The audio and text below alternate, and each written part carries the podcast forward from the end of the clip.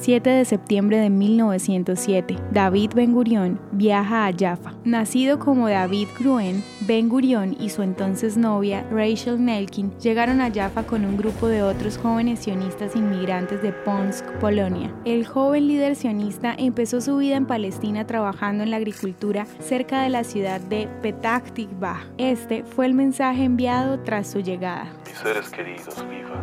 Hoy a la hora novena descendí a la costa de Jaffa. Vamos a Petah Tikva. Voy a escribir con más detalles a partir de aquí. No estuve enfermo durante el viaje, ni siquiera una vez. Me siento bien, lleno de coraje y lleno de fe.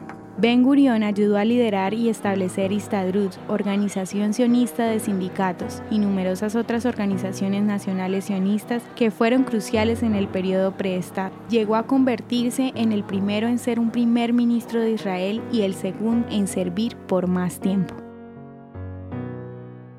¿Te gustaría recibir estos audios en tu WhatsApp? Compartimos nuevos episodios todos los días. Suscríbete sin costo alguno ingresando a www.hoyenlahistoriadeisrael.com. Este proyecto es realizado por Philos Project. El contenido original de Hoy en la Historia de Israel fue provisto por el Centro para la Educación sobre Israel.